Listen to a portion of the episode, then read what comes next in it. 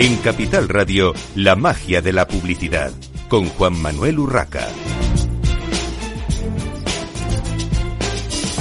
Bienvenidos un viernes más a la magia de la publicidad en Capital Radio. Les habla Juan Manuel Urraca. Hoy tenemos con nosotros a Felipe Romero, socio director de The Cocktail. Bienvenido, Felipe. Bueno, ¿cómo andas? Bueno, pues eh, vamos a hablar contigo, Felipe, de Trends Review, un, estudio realizado por The Cocktail. Cuéntanos, eh, ¿qué es exactamente este análisis Trends Review 2021-2022? Eh, bueno, cómo se ha realizado, cómo ha sido la muestra, para que los oyentes conozcan un poco más sobre cómo se ha realizado el estudio. Bueno, el Trends Review es un proyecto que venimos realizando desde hace ya 7-8 años. Es un ejercicio que lo que hace es repasamos los aproximadamente los 200 estudios que hemos hecho a lo largo del año con el consumidor, con consumidores, ¿vale? De manera que tiene una muestra, digamos, diría salvaje, ¿no? Porque lo que hace es agregar todos los estudios que hemos hecho, que probablemente estaremos alrededor de unas 150.000 encuestas, unos eh, 120, 140 focus group y demás, ¿no? Digamos, lo que tenemos, la, la belleza del proyecto que consiste en un ejercicio de abstracción de todo lo estudiado con consumidores en una tipología enorme de proyectos y para una diversidad muy grande de de, clientes, ¿no? Esa es su fortaleza precisamente. Bueno, según este estudio, según el, análisis, la satisfacción vital general de los ciudadanos ha descendido significativamente con respecto a, mm, digamos, la época prepandemia, eh, 2018, que es la fecha un poco que habéis eh, definido. Eh, esta menor satisfacción es especialmente notable en eh, dos grupos de población, jóvenes y mujeres. ¿A qué crees que se debe, o según los datos del estudio, a qué se debe esta tendencia, en especial en estos dos eh, colectivos. Sí, lo que hicimos fue en un momento dado, digamos en octubre de 2021, eh, eh, lo que hicimos fue recoger información sobre eh, en qué medida los españoles se sentían satisfechos con sus propias vidas y formulamos la pregunta exactamente igual que la había formulado el INE en un estudio que tiene de calidad, indicadores de calidad de vida en 2018 y 2013. Y lo que veíamos efectivamente, como dices, es que la satisfacción general de los españoles había bajado en relación a los datos que había con, con anterioridad. Eh, hay dos perfiles que, como te indicas, están particularmente, eh, digamos, que, que, en los cuales es más, más palpable, ¿no? Uno es el de los jóvenes. Eh, esto lo venimos monitorizando a lo largo de toda la, experiencia pandémica y, lo que estamos viendo es que tiene que ver con una preocupación sobre sus rutas vitales, ¿no? Digamos, aunque haya habido una cierta imagen de los jóvenes como muy activos o con lo que tiene que ver con el mundo de las restricciones, es cierto que en términos de vivencias emocionales lo han tenido una, una situación más intensa, más, más compleja que otros perfiles, porque su vivencia, lo que ha ocurrido es que se han visto con una perspectiva en la cual mirando hacia adelante y lo que podía hacer sus trayectorias vitales, han sentido que esta crisis, que se acumulaba otras crisis que habían vivido con anterioridad, le dificultaba la, relación, la, consecución de sus, de sus objetivos personales, ¿no? Esto es en el caso de los, de, los jóvenes. También es bonito señalar que en el caso de los jóvenes, también lo que estamos encontrando en este momento es una, y esto es como un pequeño a, esta perfección de, menor satisfacción vital, lo que estamos viendo es una actitud de fuerte de superación, ¿no? Lo que estamos viendo es una actitud de, oye, se me ha complicado la vida, pero también por la dinámica, el momento eh, de sus vidas en el cual se encuentran, eh, lo que estamos viendo es crecimiento de eh, orientación al mundo de la formación, digamos, de, desarrollar capacidades que de alguna forma les permitan abordar la complejidad que les ha situado el mundo de la, de, la pandemia, ¿no? Y el otro perfil que hablábamos era el perfil de las mujeres, efectivamente, durante toda la pandemia lo que ha ocurrido que en todos los indicadores que hemos ido viendo de vivencia emocional, eh, digamos, las mujeres han visto con unos indicadores más bajos que los que veíamos en, los hombres. En general, no es tanto porque les ha pasado a las mujeres, sino porque les ha pasado a los varones lo contrario, ¿no? Digamos, porque los hombres...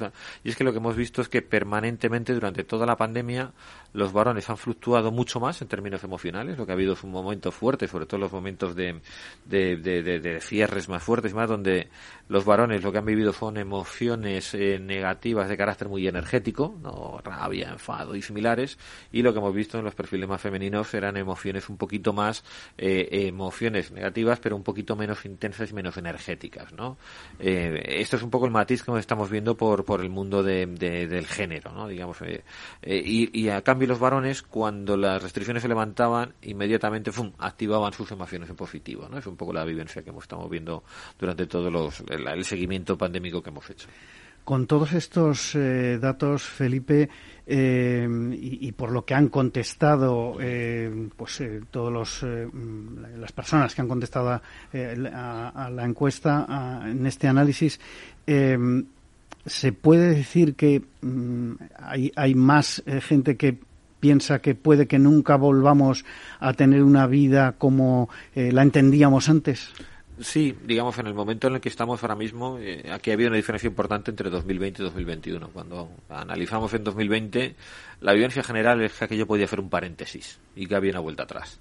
Eh, cuando esto se ha alargado al segundo año, y lo hemos visto claramente durante 2021, la vivencia ha sido ya otra. Es decir, esto ya no es un paréntesis, esto no va a devolver a la situación anterior que teníamos, esto va a de construir un modelo nuevo, distinto de estar en el mundo. ¿no?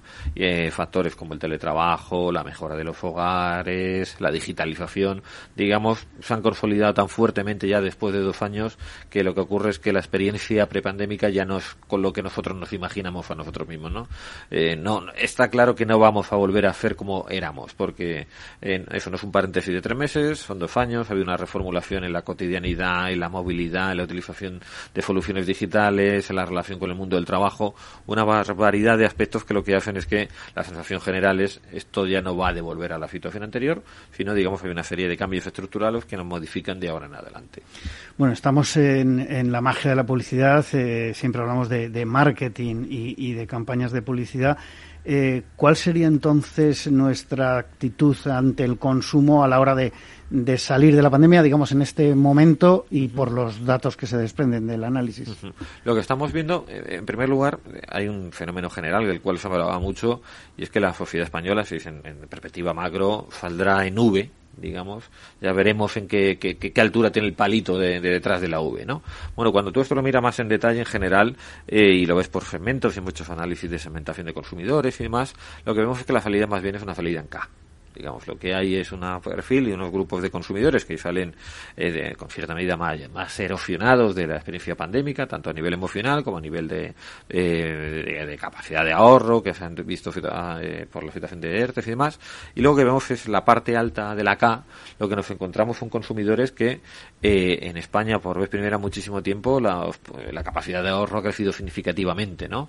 hemos encontrado también consumidores que como te decía se aprovechan y disfrutan del teletrabajo suena feo decir la palabra en ocasiones beneficio estructural, pero la pandemia ha traído beneficios estructurales, ¿no? Como te decía, la digitalización, la mejora de los hogares, el teletrabajo y demás. Entonces, en esta parte alta de la K, lo que estamos encontrando son como una tipología de consumidores que lo que están, sobre todo las clases altas, con mayor capacidad de ingresos y demás, lo que están es queriendo volver a la dinámica rápida de consumo que teníamos con anterioridad, ¿no? Digamos, oye, eh, han sido dos años los cuales nos hemos estado sujetando a nosotros mismos, la sociedad nos ha sujetado, las restricciones nos han sujetado, hay un perfil de clases altas con capacidad de, adquisición, un perfil muy relevante para las marcas, obviamente, que lo que está haciendo es, boom, quiero volver a activarme inmediatamente a la dinámica de consumo que teníamos con anterioridad, ¿no? Pero enganchando con lo que hablamos antes también del perfil femenino eh, eh, y demás, lo que también hemos encontrado otro perfil en la parte alta de la cama muy interesante que eh, hace lo siguiente y es ha modificado su relación con el mundo del consumo. ¿De qué manera?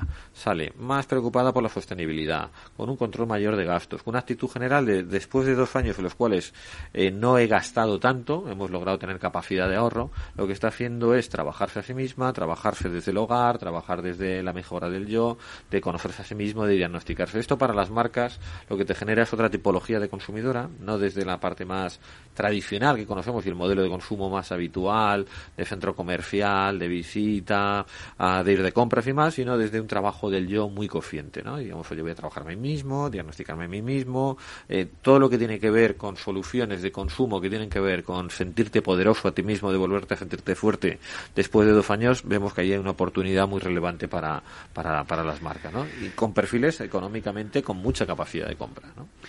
Comentabas el tema del de, hogar, de la casa, de, lo que significaba, eh, bueno, de lo que ha significado en los dos eh, últimos años. Es verdad que al principio más todavía por, por el encierro eh, total, el consumo en casa o dirigido hacia el equipamiento del hogar y, lo que sería, bueno, pues disfrutar de tu hogar ya que mm, en principio no podías hacer otra cosa. Esto me recuerda una entrevista hace poco al, director de marketing de una gran compañía de electrónica de consumo que decía que habían tenido unos momentos muy dulces, como se suele decir, porque claro, eh, el que tenía una televisión rota tenía que cambiarla sí o sí y el que la tenía antigua o creía que podía mm, eh, adquirir una nueva, pues eh, era una forma de disfrutar en su casa de, lo poco que nos dejaban disfrutar, ¿no? Está claro que, que el consumo se ha centrado mucho en eso. Ha habido un cambio mm, digamos, de la vivencia del hogar espectacular, ¿no? Digamos, eh, que, afecta mucho casi que a la, forma de ser de los españoles. En general, lo que nos hemos encontrado es el, el hogar, nosotros lo hablamos de él como eh, tirando de Antonio Vega y de sus canciones, es el sitio de mi recreo, ¿no? Haciendo el paralelismo con la canción de, de, Antonio Vega. en, su momento, digamos, el, en, su, en, su, momento, digamos, eh, lo que encontrábamos, sobre todo en 2020, el hogar fue un espacio que fue una fortaleza, ¿no? Fue un lugar en el cual lo que nosotros sentíamos era, los consumidores sentían, era que era un lugar que nos tenía que proteger, un lugar que nos teníamos que sentir fuertes, en el cual, digamos, era un espacio que nos protegía de un entorno amenazador, ¿no? Lo que hemos visto es que a lo largo de, del segundo año pandémico, fundamentalmente lo que hemos visto es que la mejora de equipamientos, como tú decías, eh, y como este interlocutor que, que, entrevistabas eh, indicaba, ha, sido un año eh, dulce. Eh, digamos, todo lo que tiene que ver con las reformas del hogar, con la mejora de la segunda vivienda. En la que, recordemos que en España es uno de los países de Europa donde más segunda vivienda, segunda residencia hay. Eh, lo que tiene que ver con los equipamientos, las mejoras, la interiorización de un montón de actividades en el hogar, eh, lo que ha hecho es que ya no sea el momento de 2020, aquel momento de ansiedad, de meterme en casa, protegerme y demás, y pasa a ser un lugar que es eh, fortaleza hacer un pequeño palacete, ¿no? Hemos invertido muchísimo, hemos mejorado muchísimo nuestros hogares, es el lugar además donde nos sentimos fuertes esto es muy importante, el hogar es un lugar desde el cual nos sentimos poderosos después de dos años donde, eh, digamos, el mundo se nos ha complicado mucho, ¿no? Y el, hogar es un espacio que nos ha permitido sentirnos eh, particularmente poderosos. Entonces hay una mirada que además creemos que se va a mantener y que no solo va a ser eh, de este instante, sino que va a tener mucha continuidad de llevar el mundo del consumo hacia el mundo del hogar. En el estudio se explica que tras dos años de este malestar eh, pandémico, descenso de satisfacción vital, etcétera, los consumidores eh, no, no quieren ya más eh, mensajes dramáticos o que por lo menos las marcas en su comunicación comercial, en sus acciones de marketing y publicidad no utilicen ese ese tono. Y em, habéis hecho una, una nueva denominación del nuevo consumidor, el yo-sumidor. Explica un poco en qué consiste esto. Pues nada, con la idea del yo-sumidor lo que estamos haciendo es un juego de palabras, esencialmente, ¿no? Digamos, es como, como una pequeña regla memotécnica, ¿no? Digamos, tú cuando trabajas en el mundo del consumo hay unos aspectos vinculados, podríamos poner el mundo del consumo en un eje, imagínate, ¿no? Lo que tiene que ver con el mundo del yo y lo que tiene que ver con el mundo de lo social. ¿Qué nos ha pasado durante este tiempo? Bueno, que los aspectos más sociales se nos han digamos, lo que tiene que ver en cómo me presento ante los demás, las ocasiones sociales de consumo, que afectan al mundo de la moda, de la belleza, del alcohol, del tabaco, de la restauración, ¿no? Digamos, nuestra capita de socialización ha dado un pasito abajo, ¿no? Por otro lado, lo que nos ha ocurrido es que todo lo que tiene que ver, como te decía, de el hogar, el trabajo del yo, diagnosticarme, sentirme fuerte, la autoayuda, el diagnóstico de uno mismo, eh, la gestión de mis propias emociones ha crecido de forma significativa, ¿no? Entonces, lo que queremos hacer con este juego de palabras de la idea de yo sumidores, hoy en este eje, eh, si nos comparamos con el consumidor 2019, ¿vale? utilizando como referencia el consumidor 2019, nos hemos volcado un poquito hacia el mundo del yo, ¿no? Y esto para las marcas tiene un montón de implicaciones, ¿no? decir, oye, eh, en la tipología de servicios, en los mensajes, en la configuración de producto, en todos estos aspectos hay una oportunidad muy relevante de trabajar alrededor del mundo del yo. Y quizá los aspectos más sociales del consumo se nos han erosionado. Y Felipe, una pregunta que, yo siempre me hago cuando hay, digamos, circunstancias especiales. ¿Crees que las marcas están preparadas o han sabido reaccionar eh, adecuadamente a estos cambios, eh, digamos, no de mentalidad, sino de, de, forma de estar, de forma de comunicarse con las marcas del consumidor? Porque no olvidemos que eh, los mecanismos eh, de, marketing y publicidad, eh, digamos que las herramientas siguen siendo las mismas, depende de cómo lo utilice cada marca, podrá acertar mejor con ese momento emocional del consumidor. rompería un a favor de las marcas y de las organizaciones en general. Si lo ves en perspectiva un poquito larga, lo que ha hecho la sociedad española es heroico quiero decirte, después de dos años de un enorme malestar salimos razonablemente, ¿no? Y las marcas en dos años de una complejidad enorme eh, se han redactado, o sea, las marcas y las organizaciones han redactado su comunicación, han modificado sus canales, sus puntos de contacto, en los momentos críticos lograron que la logística siguiera funcionando, ¿no? Entonces, como mirada grande, decir, oye, aquí digamos hay que romper un, mérito colectivo a la, a la, situación por la cual hemos pasado y cómo hemos logrado salir de ella. En este instante las marcas en general lo que tienen es un momento muy complejo porque el consumidor está reconstruyendo sus hábitos.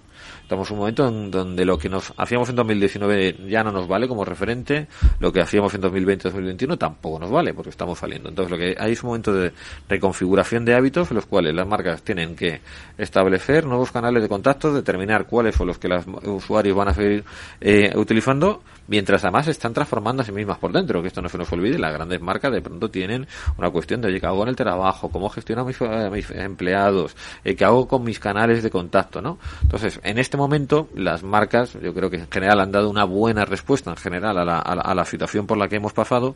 Eh, lo que les está pasando, y esto lo notamos mucho en todo lo que tiene que ver con estudios de consumidor, que es uno de los ámbitos que nosotros trabajamos en la, en la consultora, es que estamos viendo la necesidad de volver a repensar lo que sabías del consumidor y desde ahí definir la estrategia de comunicación. Precisamente como el consumidor, lo que sabíamos de 2019 ya no nos vale, lo que aprendimos de 2020 y de 2021 tampoco nos vale, es un momento efervescente de volver a tener que entender a tu propio consumidor, ¿no? Porque y esto, desde ahí es de donde, digamos, se determinarán las nuevas estrategias de comunicación, marketing y publicidad. Eh, por eh, terminar, Felipe, eh, el consumidor actual o la forma de consumir eh, de, de, la mayoría de la población, porque mencionabas antes esas clases altas que, que nunca ha tenido, han tenido problemas y nunca los, los tendrán, ¿no? Pero, eh, digamos, el resto de los mortales que estamos en una situación, pues bueno, de, que estamos saliendo de algo que nos ha tocado vivir y, y, aquí estamos con muchas precauciones, muchas veces a la hora de, de pensar, sobre todo en los... Eh, en las grandes inversiones, ¿no? Más que más que en el día a día. Eh, ¿Crees que permanecerá mucho tiempo esta eh, forma de pensar del, del consumidor? Pues nuestra sensación es que eh, con esta idea de etiqueta de yo sumidor, nosotros lo que tratamos de apuntar es una tendencia que se ha afianzado a raíz de la, de la experiencia pandémica, pero que en el fondo venía con anterioridad. Digamos, estructuralmente la sociedad española es una sociedad que va a hogares más pequeños, donde la digitalización te lleva a interacciones eh, más individualizadas. Hay un montón de factores que te están llevando, digamos, eh, en, este sentido. Entonces, este vuelco que te digo hacia el mundo del yo, nosotros sentimos que es un, es un fenómeno que se va a continuar. Digamos que no es un fenómeno específico de este instante. Por supuesto, está bien en este instante, lo estamos viendo todos, un efecto rebote de socialización, pero si ponemos el umbral de referencia en 2019, yo creo que salimos y vamos a salir de forma continuada eh, con un foco más en el yo, como te decía, ¿no? Porque es que la pandemia lo que ha hecho en este sentido es profundizar tendencias que venían con anterioridad, ¿vale? Te digo, estructuralmente nuestros hogares más pequeños, la digitalización, el mundo del teletrabajo te en el ámbito de lo social y hacia el teletrabajo íbamos a ir de todas, todas. Bueno, pues en ese sentido creemos que sí que este diagnóstico tiene durabilidad durante unos poquitos años. Bueno, pues eh, dentro de esa normalidad eh, que, esperamos que, llegue eh, al 100%, aunque sea una nueva normalidad, pero por lo menos que sea normal, no, no lo que hemos vivido en estos dos últimos años, hay un tema que vamos a, tratar eh, en breve, eh, en, unos instantes, eh, que es todo el mundo del punto de venta y el mystery shopping, para lo cual, bueno, pues doy la bienvenida a Enrique Ruiz, CEO de IO Investigación. Bienvenido, Enrique. Muchas gracias, bien, gracias. Bueno, Enrique, ¿en qué consiste exactamente ahora mismo el mystery shopping? El mystery shopping actual, digamos. Sí, bueno, el mystery shopping es una técnica de investigación que consiste en realizar una pseudocompra, una pseudocompra a través de un cliente que es un cliente profesional quien tiene unas instrucciones de comportarse como si un cliente común se tratara. se trataría de, por tanto, de simular un proceso de compra o de atención de servicio en, por ejemplo, en un punto de venta, de forma que podamos medir y trazar desde que se produce la entrada en el establecimiento, pues como por ejemplo podría ser el contacto inicial o el saludo, hasta la despedida final y todos los procesos que suceden entre medias, así como la capacidad de llevar a cabo de la forma eh, en la que la marca ha descrito eh, la atención al cliente en dicho punto de venta.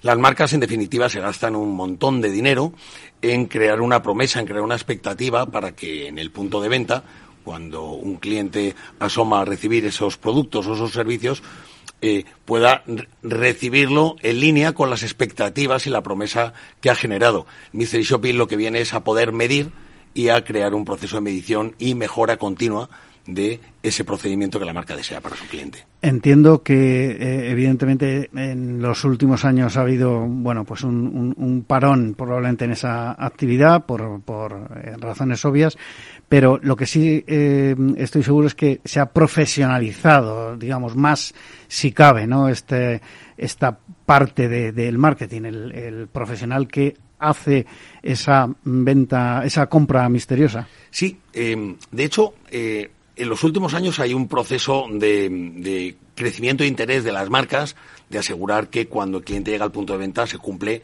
lo que quiere, lo que, quiere que pase para que los, las tasas de transformación, los tickets medios, el, esfuerzo que hace eh, la marca para que el cliente llegue a la tienda se cumpla de la mejor manera, ¿no? Y poderle vender los productos y servicios. Pero ha sucedido que durante la pandemia se cerraron todas las tiendas y mm, dejaron de ir clientes a las tiendas.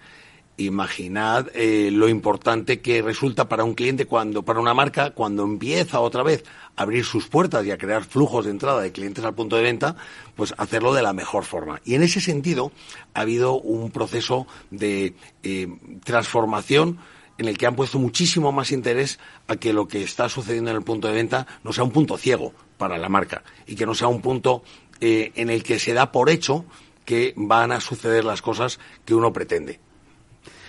Bueno, ahora enseguida vamos a seguir hablando de este tema porque eh, personalmente eh, sigo pensando que no se utiliza bien mm, vuestra herramienta porque en, en muchas ocasiones, eh, pues en, en, establecimientos en los que uno tiene pues esa tarjeta de fidelización que al final le preguntan su, su experiencia, he vuelto al mismo punto de venta, tanto de restauración, o sea, de hostelería como de, de, de comercio, de pequeño comercio y, te encuentras con los mismos problemas. Eh, ahora, ahora hablaremos de eso. Vamos a hacer una pequeña pausa para la, publicidad, pero antes despido ya a Felipe Romero, socio director de The Cocktail. Muchísimas gracias por todo ese análisis y todos esos datos que nos has eh, contado. Como decía, una breve pausa para la publicidad y continuamos en la magia de la publicidad.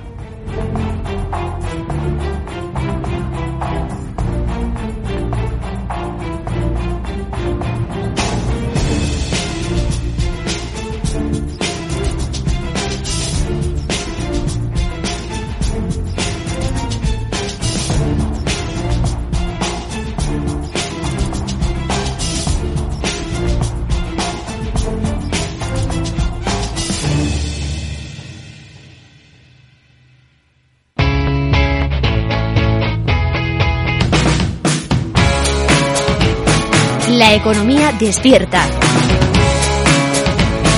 Capital Radio.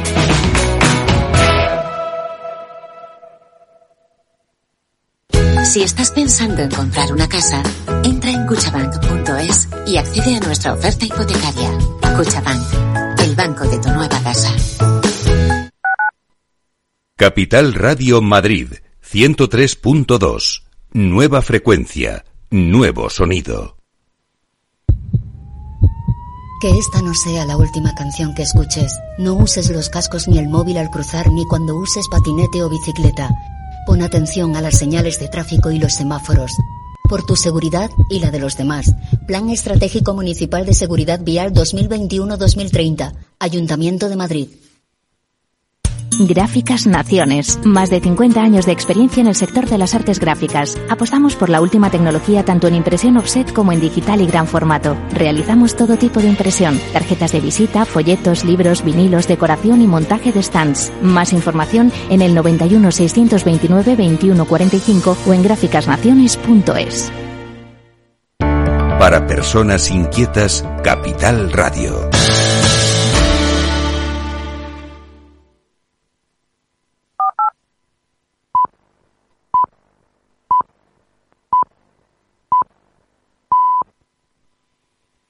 La magia de la publicidad con Juan Manuel Urraca.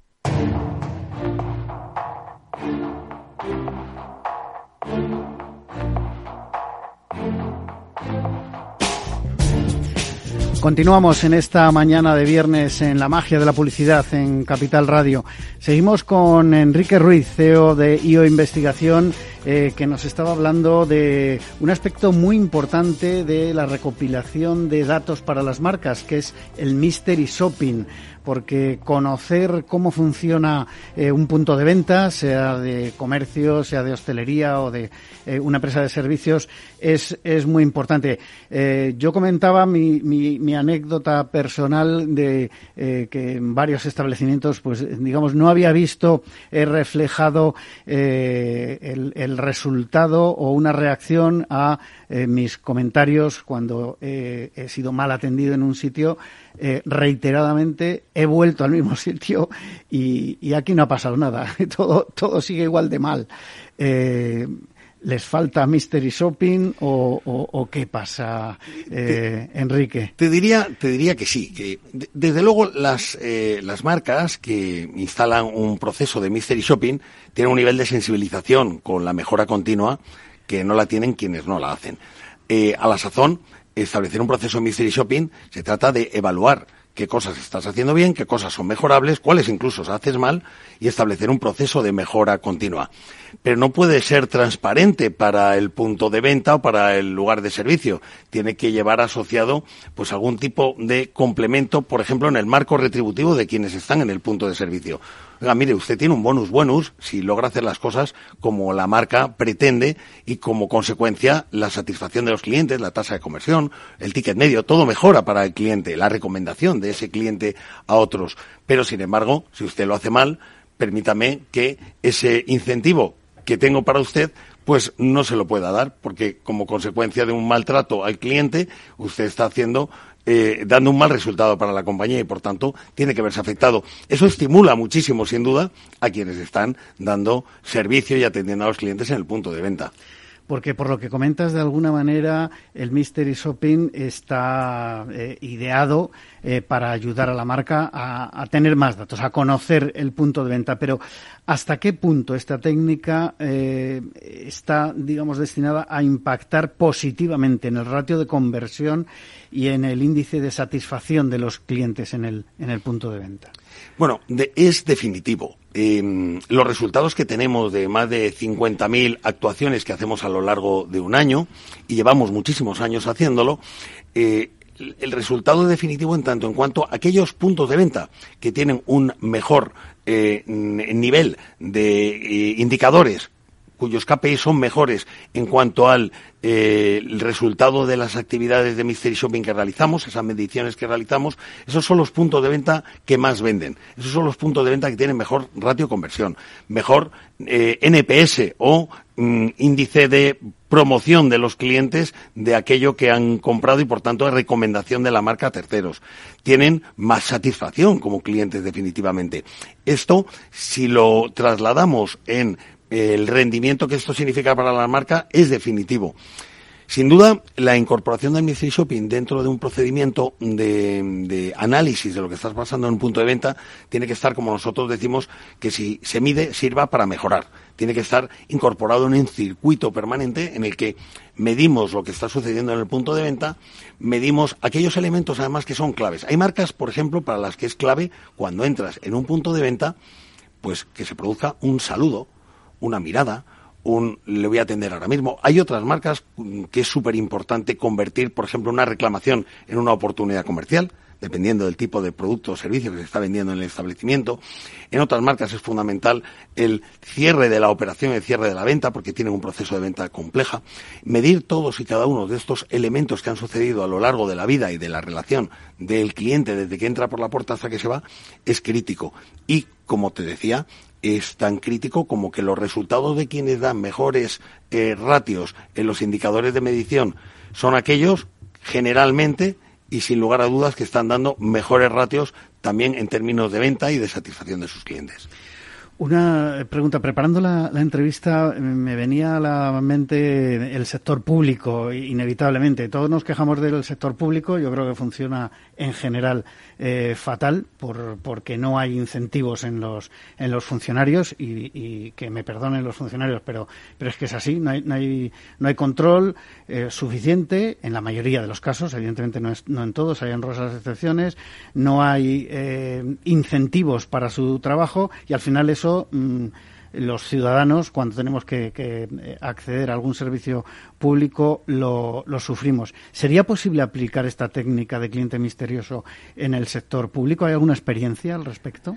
Sí, em, no solo mm, eh, se debería, sino que se está haciendo en pocos casos y somos tan conscientes y estamos tan sensibilizados con que hay una oportunidad extraordinaria que en mi investigación hemos abierto un área de institucional donde nos dirigimos a las administraciones públicas, por ejemplo, locales, administraciones públicas municipales que tienen al ciudadano muy cerca para que tengan la capacidad de pulsar qué cosas están haciendo bien y qué cosas están haciendo mal. En servicios públicos que son de una criticidad extraordinaria, como son, por ejemplo, los servicios de salud. También en la atención al ciudadano al ciudadano local y al ciudadano extranjero, aquel que viene a nuestro país a hacer una acción eh, profesional o también al que viene a pasar unos días de ocio en una industria tan importante como el turismo es para nosotros en España. En todos estos ámbitos estamos promoviendo desde el área institucional el motivar a las eh, instituciones públicas a realizar una medición que permita al menos tomar un pulso y sensibilizarse y establecer a partir de ahí elementos que puedan potenciar que la mejor satisfacción de aquellos que están siendo eh, servidos por nuestros funcionarios, pues signifique y redunde también para el funcionario en un beneficio, aunque sea en modo de reconocimiento. Porque ¿en qué sectores estáis trabajando más? Digamos, ¿cuáles están utilizando masivamente este sistema de investigación? Sí. Curiosamente es muy diverso, ¿no? Tenemos sectores tan interesantes y tan, y tan habituales en nuestra cartera de, de consumo habitual como son los productos de alimentación, como en, el mundo de la moda, también en el mundo del lujo, el mystery shopping es un elemento fundamental. Entendamos que cada cliente que entra en un punto de venta es esencial, como lo es también en el mundo del automóvil. Los concesionarios de automóviles eh, someten generalmente, y las marcas, a procesos de mystery shopping de una manera muy profunda para entender que aquel consumidor que entra en un concesionario salga pues con todo su potencial llevado a la máxima expresión, que sería la compra de un vehículo. Trabajamos mucho en el mundo de la electrónica de consumo, donde el viaje del cliente en el punto de venta es un viaje más complejo porque requiere una recomendación un poco más eh, profunda. Y, te diría, eh, bueno, mundo de banca, servicios, seguros, inmobiliaria. Y hay otro muy interesante que son hasta en clínicas dentales clínicas oftalmológicas y clínicas de atención de salud general en el ámbito privado, donde en la actualidad le están poniendo un foco extraordinario. Ese esfuerzo que hacen para que confiemos eh, en el ir a un establecimiento sanitario a que nos cuide la boca o nos cuide los ojos, que cuando uno llega, que se cumpla y se cumpla con creces. Has comentado, has mencionado el sector bancario. La Autoridad Bancaria Europea anunció en enero que va a analizar a bancos de toda la Unión Europea eh, mediante esta técnica del, mystery shopping.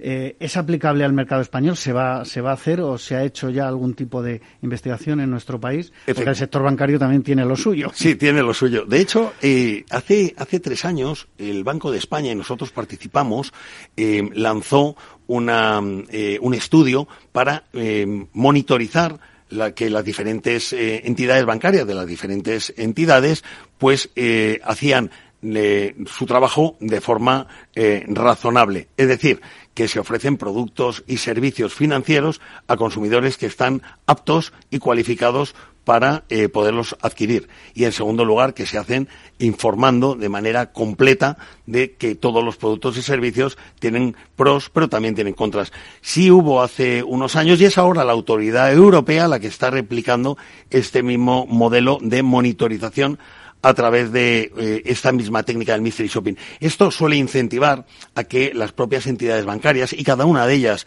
eh, eh, por su cuenta tengan unos procesos previos de revisión y monitorización a través del mystery shopping para verificar que no solamente están haciendo sus trabajos y sus procedimientos adecuadamente, sino que cumplen con las normativas del Banco de España y europeo. Eh, una curiosidad, dentro de lo que es, eh, digamos, el, mundo del mystery shopping, ¿de quién depende dentro de las marcas? ¿O de quién debería depender? ¿Del director de marketing, del director de ventas? Bueno, generalmente suele haber un territorio, y en función de cada, de cada compañía, suele haber un territorio que es complejo. Que dependa del director comercial, por ejemplo, realizarías un estudio y una medición en la que eh, el director comercial es juez y parte de lo que está sucediendo en cuanto a la actividad comercial. Generalmente eh, las marcas eh, y las grandes compañías tienen departamentos de marketing donde dentro de ese departamento de marketing hay un área de experiencia de cliente. Dentro de ese área de experiencia de cliente, que suele tener unos niveles de coordinación con el área comercial extraordinario, dentro de ese área es donde se producen el diseño de las actuaciones para llevar a cabo este tipo de procedimientos de estudio. Enrique, para terminar, ¿es rentable hacer mystery shopping para evaluar la eficacia de los procesos de venta de una compañía? Quiero ser tajante, absolutamente. Eh, imagínate, no te voy a explicar eh, qué significaría para un concesionario vender un coche más.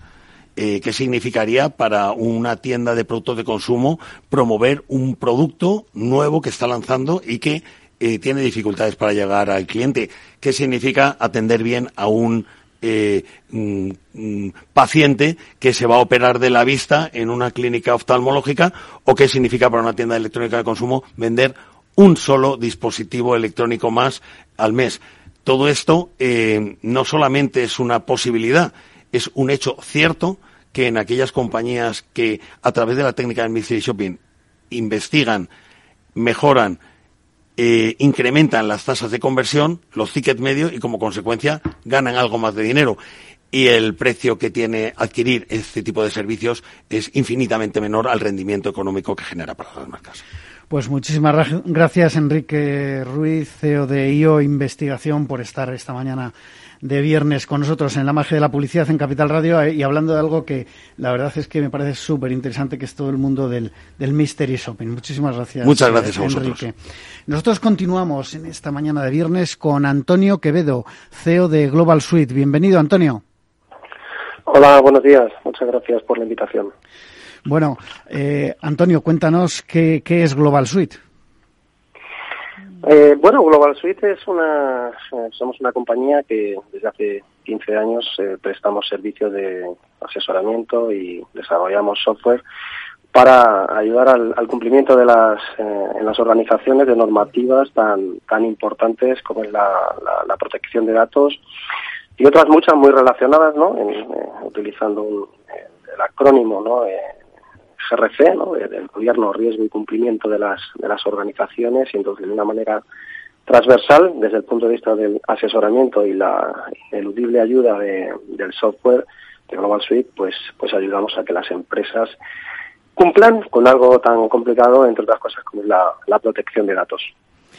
Bueno, y eh, hablando de, protección de datos, eh, últimamente hay algo que, está en la mente de, todos, sobre todo eh, pensando en las marcas, pensando en, marketing, pensando en ventas también, que es el metaverso.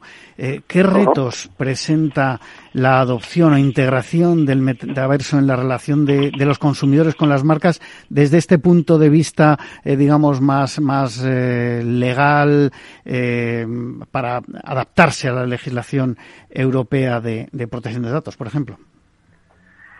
Bueno, la verdad que eh, la llegada del metaverso, eh, que, es, que es algo que, sin duda todos se ha llegado muy recientemente, pero que sin duda pues es algo que crecerá en el futuro. Al final el, metaverso, no, aunque pueda parecerlo, no, no, es un ente abstracto que, que no se relacione con, con lo demás, ¿no?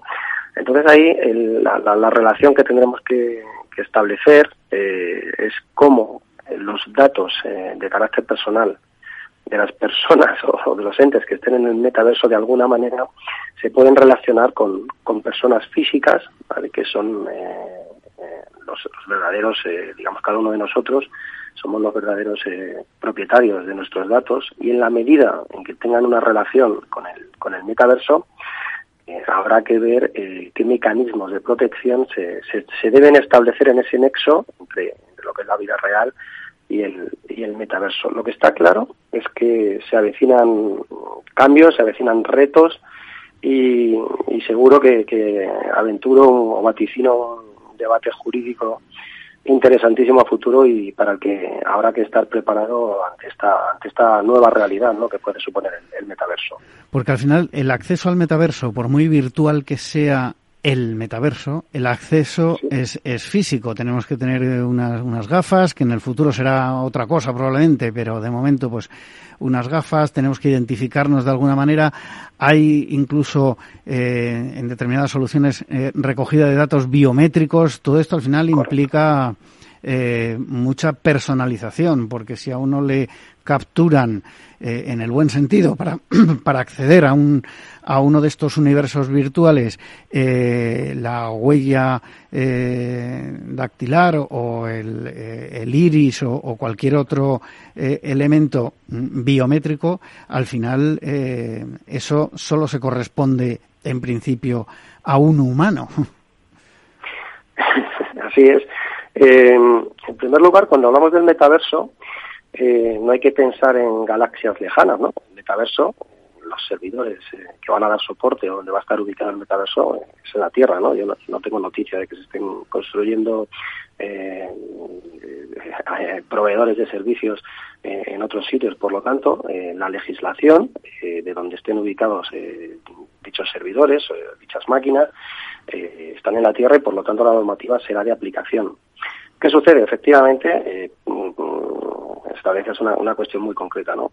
Si se va a tratar de que nuestros datos biométricos, de que nuestra identidad real esté duplicada en el metaverso, pues habrá que ver de qué manera, si esa información es eh, identificable o está identificada, pues eh, yo entiendo, sin ningún lugar a dudas, en el que las eh, mismas normas que tenemos ahora mismo en vigor serán de aplicación. Cuestión concreta será, y como digo, pues habrá que ver un poco cómo se articula, es que haya eh, elementos, pues a través de ideas, a través de los mecanismos que se establezcan que permitan disociar determinada información que existe en el metaverso de nuestra eh, información o nuestros datos de, manera real.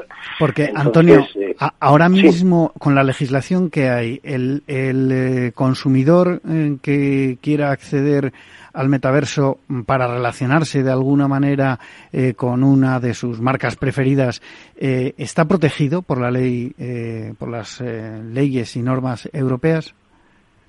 Sin ninguna duda, claro que sí. otra otra cosa es cómo se utiliza esa información.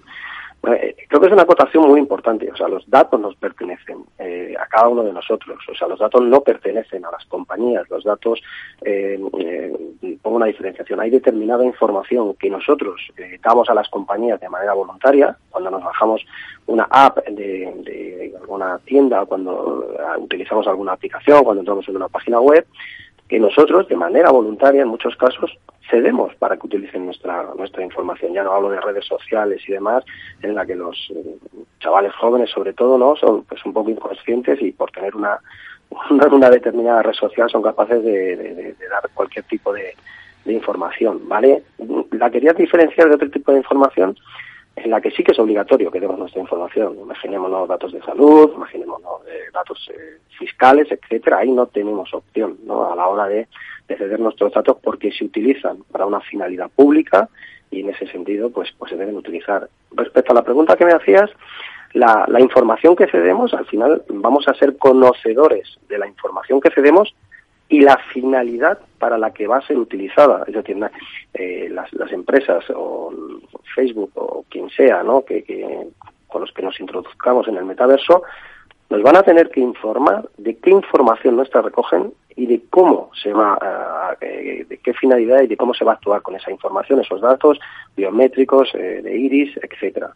¿Vale? Y seremos nosotros los que voluntariamente cedamos esa información, seamos conscientes de que la hemos cedido.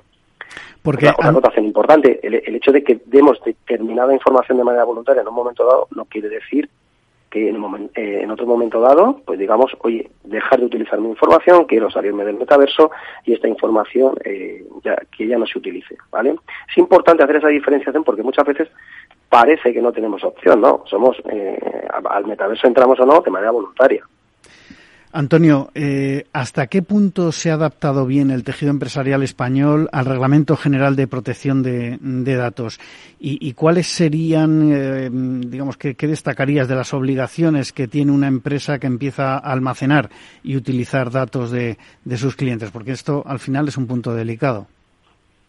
Sí, es, un punto importante. Bueno, yo no tengo una estadística de, de cumplimiento, pero bueno, yo que llevo en esto bastantes años, ¿no? Ya conocimos eh, la LORTAD en el 92, la, la LOPD en el 99, y era el reglamento que realmente creo que es ha estado mucho tiempo cocinándose, por así decirlo, y, me parece que es una, un, buen, un buen elemento para proteger la información. Yo diferenciaría, eh, es una normativa que lleva cuatro años más o menos ya con nosotros, ¿no? el, Reglamento Europeo de Protección de Datos, que es de aplicación en toda la Unión Europea, que es una, cosa bastante importante. Es decir, primero se ha homogeneizado el cumplimiento de, la normativa de protección de datos en toda Europa y, diferenciaría, como te decía, entre, empresas grandes, eh, empresas pequeñas y por sector de actividad. De lo que nosotros conocemos y pues pues las empresas eh, de un tamaño medio grande el, nivel de cumplimiento entendemos que es bastante razonable eh, porque no no queda otra no tema de sanciones tema de concienciación que es muy importante. O sea en este trayecto en el tiempo yo creo que la concienciación de las personas sobre el tratamiento de sus datos ha crecido exponencialmente y eso se nota vale y luego sí que el tejido empresarial de pymes autónomos empresas más pequeñas yo creo que su nivel de cumplimiento es inferior porque normalmente no tienen personal preparado para, para, para cumplir con estas obligaciones y en segundo lugar pues eh, no tienen eh, tampoco las capacidades económicas en muchos casos para, para, para poder cumplir. Entonces yo creo que hay un, razonable grado de cumplimiento eh, a nivel nacional pero bueno siempre se puede siempre se puede mejorar vale porque la ley me, me comentabas también la ley impone muchas obligaciones. Eh, a la hora, lo tengo que decir así. Es cierto que desde un punto de vista formal de qué hay que hacer para cumplir con la ley, desde un punto de vista formal, hacer evaluaciones de impacto en los tratamientos, registro de actividades, no sé, mm, incluso cuando uno monta una página web o desarrolla una aplicación, ¿no? Eh, desde que la concibe deben diseñar esa página web o esa aplicación, eh, deben diseñarla para que cumpla con el Reglamento Europeo de Protección de Datos y, sinceramente pues pues son muchas obligaciones y no, no, es fácil ¿no? Según el eh, Reglamento General de Protección de Datos, estos deberían utilizarse mientras se necesiten para la finalidad establecida. Esto es, cuando un cliente deja de serlo, por ejemplo, deberían borrarse. ¿Hasta qué punto supone una ilegalidad, por ejemplo, conservar estos datos eh, para hacer campañas de marketing? Porque eh, muchas veces desde los departamentos de marketing se habla de, eh, bueno, tenemos una gran base de datos, que seguro que el 100% no es cliente activo, pero se utiliza toda el 100% de esa base de datos para hacer, por ejemplo, una campaña de marketing, una acción en redes sociales, en, emailing o, telefónico. Eh, ¿dónde, ¿Dónde se cruza la línea de la legalidad ahí? Bueno, pues aquí vamos otra vez eh, un poco al, eh, a lo mismo, ¿no? Es decir, normalmente, o lo que debe suceder, es que para poder realizar una campaña de marketing en una empresa o porque otra empresa ha comprado una base de datos, ¿no? Eh, es perfectamente legal comprar bases de datos siempre que todo esto esté informado de manera adecuada. Eh, entonces, bueno, el, tema es que la, base de datos debe estar depurada, O sea, en cualquier caso, y lo habréis visto ya porque es algo muy habitual, eh, cuando te envían una campaña de marketing, te deben dar la opción de darte de baja en, en esa lista de marketing para que no te llegue más información de, de esa empresa ¿no? Eh, en un momento dado, ¿vale? Si nosotros hemos dado nuestros, nuestro consentimiento para, para una finalidad concreta y esa finalidad no varía, pues digamos el dato se podría seguir utilizando sin, sin ningún problema. Cuestión distinta es que revoquemos el consentimiento o cambie la finalidad, ¿vale? Es decir, yo mm, cogí tus datos para enviarte o hacerte una campaña muy concreta de algo y ahora los estoy utilizando para una cuestión totalmente distinta, ¿vale? En ese caso, pues eh, habría un uso ilícito de, los datos y no se deberían utilizar. Algo que ha, venido a... Un, ejemplo, eh, Antonio, perdona que te interrumpa, un ejemplo concreto, porque a todos nos ha pasado que nos llaman las, las teleoperadoras para vendernos algo. Y, y, le preguntas, ¿y usted cómo tiene mi, mi teléfono? Porque además te llaman al móvil directamente. Eh, la mitad cuelgan. Eh, de, la otra mitad, eh, un cuarto, digamos, o sea, un 25% de, de las llamadas te dicen que es un sistema aleatorio para conseguir tu teléfono. pero a veces te dicen eso cuando te han llamado Juan Manuel, en mi caso. Entonces, ¿qué, ¿qué está pasando con la venta de base de datos? Muy rápido porque nos quedan dos minutos, Antonio. Pues, ¿qué está pasando? Pues que de manera inconsciente pues en, muchos casos damos el consentimiento cuando, por ejemplo, nos hacen un contrato en un banco, eh, nos descargamos una app eh, de manera en, las condiciones de uso que nadie se lee y eso es una realidad, pues eh, normalmente te solicitan utilizar tus datos para muchas cosas que seguramente no están relacionadas con la finalidad concreta de lo que, de lo que tú querías hacer. Y de manera inconsciente, aunque se hace, pues aceptas el tratamiento de tus datos para otras finalidades, ¿vale? Y eso es lo que habilita, en, la mayor parte de los casos, el que tu información, tus datos, tu teléfono pueda ser utilizado eh, para este tipo de, campañas de publicidad o de marketing, ¿vale? Puede ser uno de los casos concretos que, en los que puede suceder eso, aunque no el único. Sí, la verdad es que eh, al final muchas veces cuando haces este tipo de, preguntas eh, te, acaban colgando, ¿no? No, no quieren eh, no quieren enfrentarse al, al consumidor que puede meterles en un en un aprieto y, ya no solo me refiero, he mencionado como ejemplo las teleoperadoras, eh, pero eh, que no se den ellos solos por aludidos. O sea, que, que, hay más empresas que utilizan ese tipo de técnicas, eh, bajo mi punto de vista, un poquito agresivas. lamentablemente se nos acaba el tiempo. despido ya a Antonio Quevedo, CEO de Global Suite, y a Enrique Ruiz, CEO de IO Investigación, que han estado en esta mañana de viernes con nosotros. A todos ustedes les espero el próximo viernes en La Magia de la Publicidad en Capital Radio. Les habla Juan Manuel Urraca.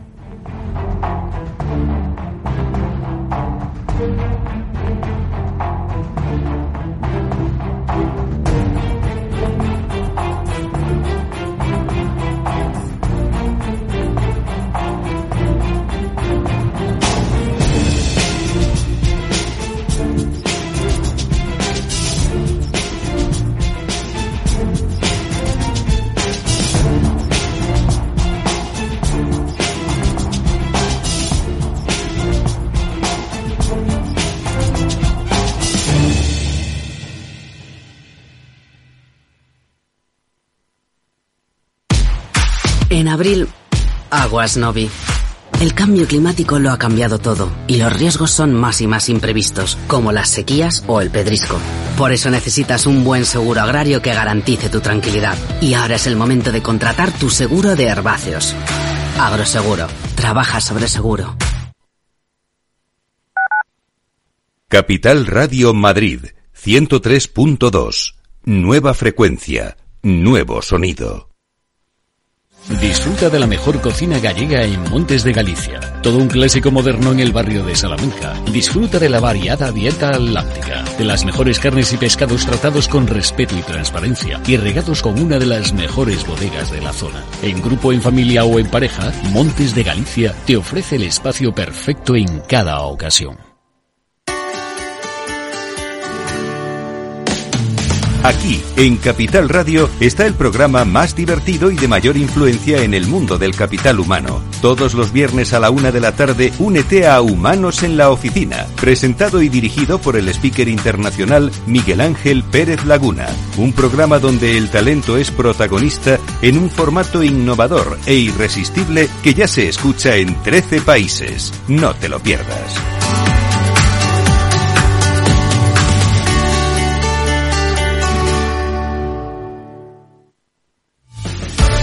Muy buenas, mi nombre es Sergio Fernández y estoy aquí para invitarte al primer programa de criptomonedas de la radio española. ¿Quieres saber qué es un Bitcoin? ¿Qué es esto de Cardano, Solana, Ethereum? Todo esto te lo vamos a contar en Cripto Capital de lunes a jueves de aquí en Capital Radio.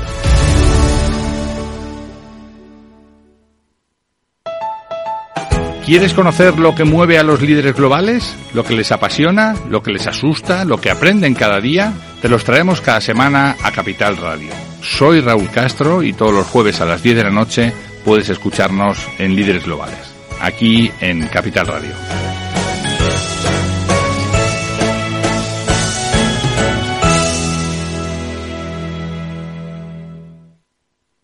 Capital Radio, la genuina radio económica.